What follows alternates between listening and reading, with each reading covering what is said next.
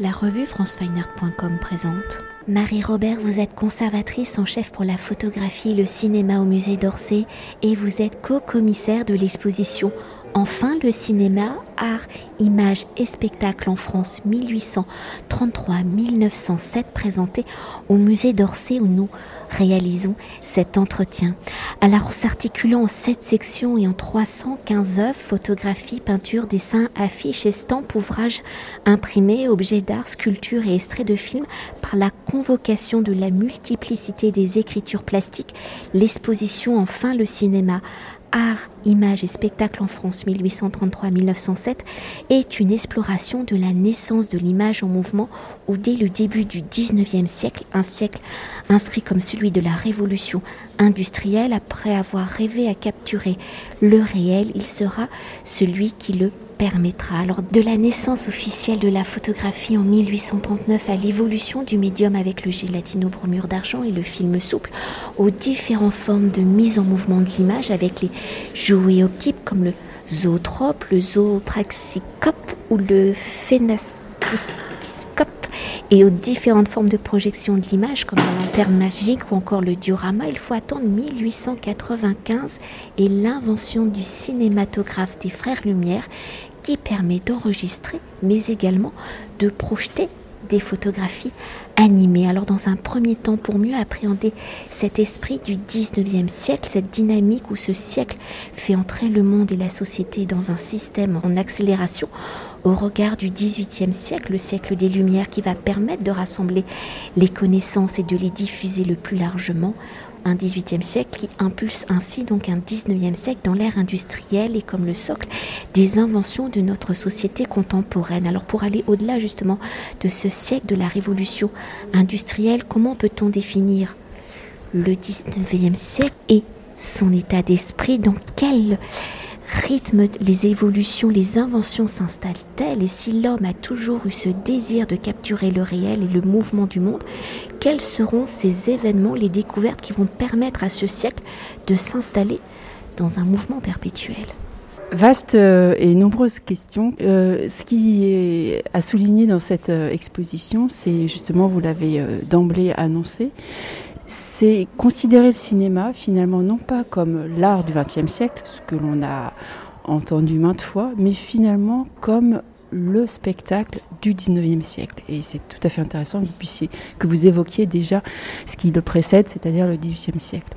Et d'une certaine manière, nous avons voulu, à contrario de nombreuses expositions sur l'avènement du cinématographe, qui euh, dresse des étapes technologiques euh, qui aboutissent à cette invention technique, nous avons souhaité appréhender le cinéma comme une révolution culturelle, une révolution intellectuelle, une révolution conceptuelle et en fait une révolution visuelle. Autrement dit, le 19e siècle, c'est le siècle où l'œil et le corps remplacent la main chez les artistes, chez les photographes bien évidemment, qui euh, anticipent cette révolution apportée par le cinéma, par cette euh, première euh, naissance de l'image enregistrée qui est la photographie en 1839. Pour poursuivre et pour mieux appréhender la naissance du cinéma et l'esprit de ce 19e siècle, l'exposition est un dialogue entre production cinématographique française des années 1895-1907 avec l'histoire des arts et de l'ensemble des vocabulaires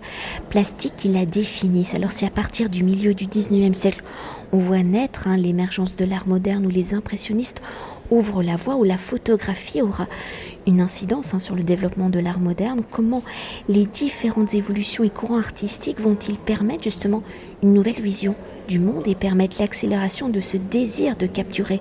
Le monde en mouvement et dans les prémices du cinéma, des premières histoires mises en scène, comment justement cette histoire de l'art influence-t-elle, inspire-t-elle les premières œuvres cinématographiques? Cette exposition a ceci d'original, et en particulier dans un musée de beaux-arts, d'appréhender le cinéma des attractions, c'est-à-dire le cinéma des premiers temps, entre 1895 et 1907, 1908, comme euh, le résultat d'un immense bouillonnement, certes artistique, mais aussi euh, populaire, mais aussi amateur, en termes d'image, euh, en termes de pratique, en termes de dispositifs. Et c'est une exposition qui propose une approche un petit peu différente de l'histoire des arts, en mettant en avant aussi, non seulement je dirais euh, les grands artistes, et l'on retrouvera des œuvres de, Monet, de Caillebotte ou, ou, de Morisot, mais en mettant aussi presque au même niveau les productions visuelles de photographes amateurs, de photographes anonymes, d'artistes euh, qui œuvrent dans le domaine de la céramique, des objets décoratifs. Tout cela pour montrer que cette euh, révolution urbaine, cette révolution industrielle, cette révolution visuelle à l'œuvre au XIXe siècle marque les esprits, les esprits euh, donc de, des hommes et des femmes de ce temps et que ces productions, qu'elles soient artistiques ou populaires, vont euh, d'une certaine manière annoncer précisément le cinéma comme un dispositif, comme une machine, mais aussi comme image. Pour poursuivre euh, sur l'influence de l'histoire de l'art sur les premières œuvres cinématographiques, si les pratiques artistiques sont des représentations fictionnelles, fantasmées du monde et le cinéma, comme la photographie d'ailleurs dans son origine, une capture de la réalité qu'elle a donc devant elle. Comment les premières œuvres cinématographiques viennent-elles matérialiser les fantasmes des hommes? Comment, dès le départ, le cinéma vient-il s'inscrire dans le fictionnel Ce qui nous a frappé, c'est que le cinéma, comme la photographie, un demi-siècle plus tôt, est un objet à l'intersection de nombreuses euh, pratiques. Euh, spectacles savants, loisirs populaires, à l'intersection aussi de nombreux registres. Celui des beaux-arts, mais aussi celui de la presse, celui de la photographie amateur, comme j'ai dit, celui de pratiques plus, plus domestiques. Et c'est aussi euh, un objet que je dirais boulimique, impur, qui va puiser partout euh, où il peut, en quelque sorte dans des univers qui, a priori, ne se fréquentent pas, celui de la science, celui euh, de l'art, euh, celui de la magie, du théâtre, du cabaret. Voilà, c'est un, un objet totalement impur, intermédiaire, et c'est aussi pour cela que cette exposition présente euh, autant euh, d'objets, d'œuvres, d'appareils, de documents, de, factures, d'intérêts très différents, mais évidemment tous passionnants. Et à ce titre, le cinéma, évidemment, est une forme de prolongement de l'expérience photographique va beaucoup utiliser euh, les procédés euh, que la photographie met en œuvre euh, avant lui, en particulier dans les, revues de vulgarisation scientifique qui deviendront près des, presque des, revues d'amusement visuel, qui proposent en fait différentes expériences aux amateurs pour euh, truquer le monde, le transformer et euh, inventer en fait d'autres univers, dont des univers fictionnels. Donc d'un côté, le cinéma va chercher du côté de la photographie euh, fantaisiste, récréative, et de l'autre, très vite, très tôt, du côté de la peinture mais non pas la peinture de l'avant-garde, non pas la peinture dite moderne, impressionniste par exemple, ou néo-impressionniste, mais du côté de la peinture la plus classique, la plus académique qui soit. Pourquoi Parce que finalement, les cinématographistes, comme on dit à l'époque, ce ne sont pas spécialement des artistes, ce sont des opérateurs euh, qui ont une expérience de photographe ou qui sont des, inventeurs, des ingénieurs, des touche-à-tout, des, hommes et des femmes euh, d'entreprise et qui sont eux aussi baignés par ce, enfin, qui baignent dans un grand euh, répertoire d'images, justement de tableaux qui ont pu être diffusés par la presse illustrée, par des objets même dérivés, par les cartes postales, par les affiches. Voilà. Donc c'est aussi, je dirais, le, cinéma fictionnel en fait trouve ses racines dans cet univers euh, d'images. Et ces peintres euh, académiques dont les œuvres sont reproduites par la copie euh, mettent l'accent sur l'histoire, l'histoire nationale, l'histoire biblique. et proposent une façon de dire cette histoire de manière assez nouvelle, paradoxalement. Non pas en montrant le moment, le climax, mais euh, souvent ce qui se passe avant ou après un moment important. C'est l'instant d'après. J'ai par exemple un, Jérôme. Et ça, le cinéma, évidemment, va pouvoir euh, reprendre cette euh, perspective, cette façon de considérer un événement et va le dérouler dans le temps. Et peut-être pour revenir à l'origine de, de la technique cinématographique, où la photographie a une grande importance, hein, parce qu'au final, euh, c'est le même film, c'est le même support, juste qu'on a trouvé le mécanisme pour le mettre en mouvement. Et dans l'exposition, d'ailleurs, vous faites un, un petit focus sur ces joujoux optiques. Alors, comment les inventeurs, parce qu'il y en a plusieurs, au final on dit que ce sont les frères Lumière, mais il y a beaucoup de personnes qui ont travaillé sur cette image en mouvement, comment l'alliance entre les deux va faire tilt? Avec cette exposition, on a aussi voulu s'inscrire d'une certaine manière dans la proposition tout à fait euh, euh, singulière qui avait été faite euh, en 1980 par Peter Galassi au MoMA, dans une exposition qui s'intitulait Before Photography et qui montrait que finalement la photographie qui officiellement naît en 1839 est le résultat d'un grand nombre d'inventions, qu'elle n'apparaît pas subitement en France ou en Angleterre, voire au Brésil d'un seul coup, mais que on la prépare. Elle arrive dans un temps long. Et le cinéma, évidemment, c'est la même chose. Il y a des inventeurs, il y a des chercheurs, il y a des expérimentateurs, des artistes, des gens de l'image, des gens de la technique, qui ont cette, cette aspiration en fait à restituer quelque chose d'une réalité intégrale. Cette intuition, ce rêve du cinéma, ben, il se prépare, il se prépare dans le temps, tout au temps du 19e siècle. Et d'une certaine manière, il se cristallise en 1895 avec cette fameuse projection euh, dans le salon indien du Grand Café à Paris en décembre 1895 par les frères Lumière. Mais ce serait évidemment une erreur que de dire, que de penser que le cinéma n'est que l'aboutissement euh, de la recherche de ces deux frères euh, absolument ingénieux et exceptionnels. Mais c'est aussi le fruit voilà, d'un, c'est une invention finalement collective au long cours. Et peut-être pour aborder le cinéma d'une autre manière, hein, le cinéma ne serait pas cinéma sans toute l'industrie qui l'entoure et l'économie qu'elle engendre. Alors dès sa naissance, quelles sont peut-être les stratégies mises en place pour créer, réaliser, diffuser des œuvres cinématographiques, faire du cinéma dans cette fin du 19e siècle est-il considéré comme entre guillemets un hobby, une passion, un métier, un véritable travail? Où va-t-on voir ces œuvres À partir de quel moment va-t-on concevoir des lieux spécifiques? Est-ce à la création de ces lieux que le cinéma devient cinéma? Tout à fait. Nous souhaitions nous concentrer donc sur les dix premières années du cinéma, entre sa naissance, 1895, et son institutionnalisation, donc vers les années 1906, 1907, 1908. Parce qu'en fait, le cinéma dit des premiers temps, qu'on appelle aussi le cinéma des attractions, est un cinéma bien particulier. D'ailleurs, on l'appelle le cinématographe. C'est quelque chose que l'on connaît encore aujourd'hui, à savoir euh, des images que l'on projette dans un espace euh, semi-obscur euh, et collectif.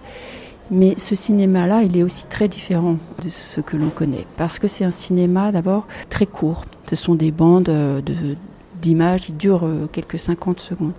C'est un cinéma qui est très peu narratif, mais qui joue sur l'effet de surprise. C'est pour ça qu'on appelle le cinéma des, attractions, ou sur le trucage, ou sur des, par exemple, des jeux de lumière, des expressions euh, faciales excessives, euh, des sauts. c'est un cinéma qui met le corps à l'épreuve beaucoup c'est un cinéma finalement qui est très peu psychologique, qui puise aussi beaucoup euh, son imagerie, son univers dans le spectacle de cabaret, de musical, euh, la chanson, la magie, comme je l'ai déjà dit tout à l'heure. Tout ça pour vous dire que c'est un cinéma qui n'intéresse pas du tout les artistes. C'est euh, quelque chose voilà, qui se euh, s'expérimente, qui se vit euh, dans des lieux euh, de transition, dans des lieux où on peut appréhender un certain nombre d'autres spectacles, que ce soit donc le café-théâtre, que ce soit le, la, foire, que ce soit les grands magasins, le magasin du Fayel. Voilà, pendant ces dix premières années, le cinéma n'a pas d'espace dédié, n'a pas de reconnaissance institutionnelle ou artistique. Et progressivement, évidemment, il va l'obtenir, cette reconnaissance, précisément en s'ancrant dans des espaces de spectacle cinématographique qui est la salle de, cinéma, donc dans les années, euh, comme je vous l'ai dit, vers les années 1907. Et à ce moment-là aussi, il y a tout un système euh, économique de production qui se met en place, en particulier à travers la location de la copie par Pathé, qui invente euh, ce principe pour renouveler l'offre et pour permettre d'offrir, proposer très régulièrement des nouvelles images, des nouveaux univers, des nouveaux opérateurs. Donc euh, sédentarisation du cinéma, rallongement de, l'image et puis euh, institutionnalisation au sens où aussi les artistes vont commencer, euh, les poètes, à regarder ces images et finalement à s'extasier aussi à leur tour et à transformer le cinématographe en cinéma, à transformer ces images populaires en images plus savantes. D'ailleurs, c'est un aspect que vous n'abordez pas du tout dans l'exposition, mais justement après cette fameuse entre guillemets institutionnalisation du cinéma, les artistes vont s'en emparer comme une une matière d'expérimentation. Euh. Mais peut-être pour conclure euh, notre entretien à évoquer l'articulation de l'exposition, le récit de la naissance du cinéma qu'elle y développe, si enfin le cinéma est un récit poétique hein, de cette histoire du cinéma, comment l'exposition aborde-t-elle les différentes inventions techniques qui vont permettre d'enregistrer et de diffuser le mouvement du monde et pour mieux appréhender cet esprit du 19e siècle et l'effervescence artistique qui y règne, comment les œuvres cinématographiques dialoguent-elles avec les œuvres aux écritures, aux matérialités plus classiques, entre guillemets, et au regard de ce nouveau médium, comment l'exposition y aborde-t-elle l'accueil, la réception du public? Le parcours de l'exposition est construit à partir du cinéma, c'est-à-dire qu'on a voulu décrypter une époque, le 19e siècle, depuis le balcon du cinéma.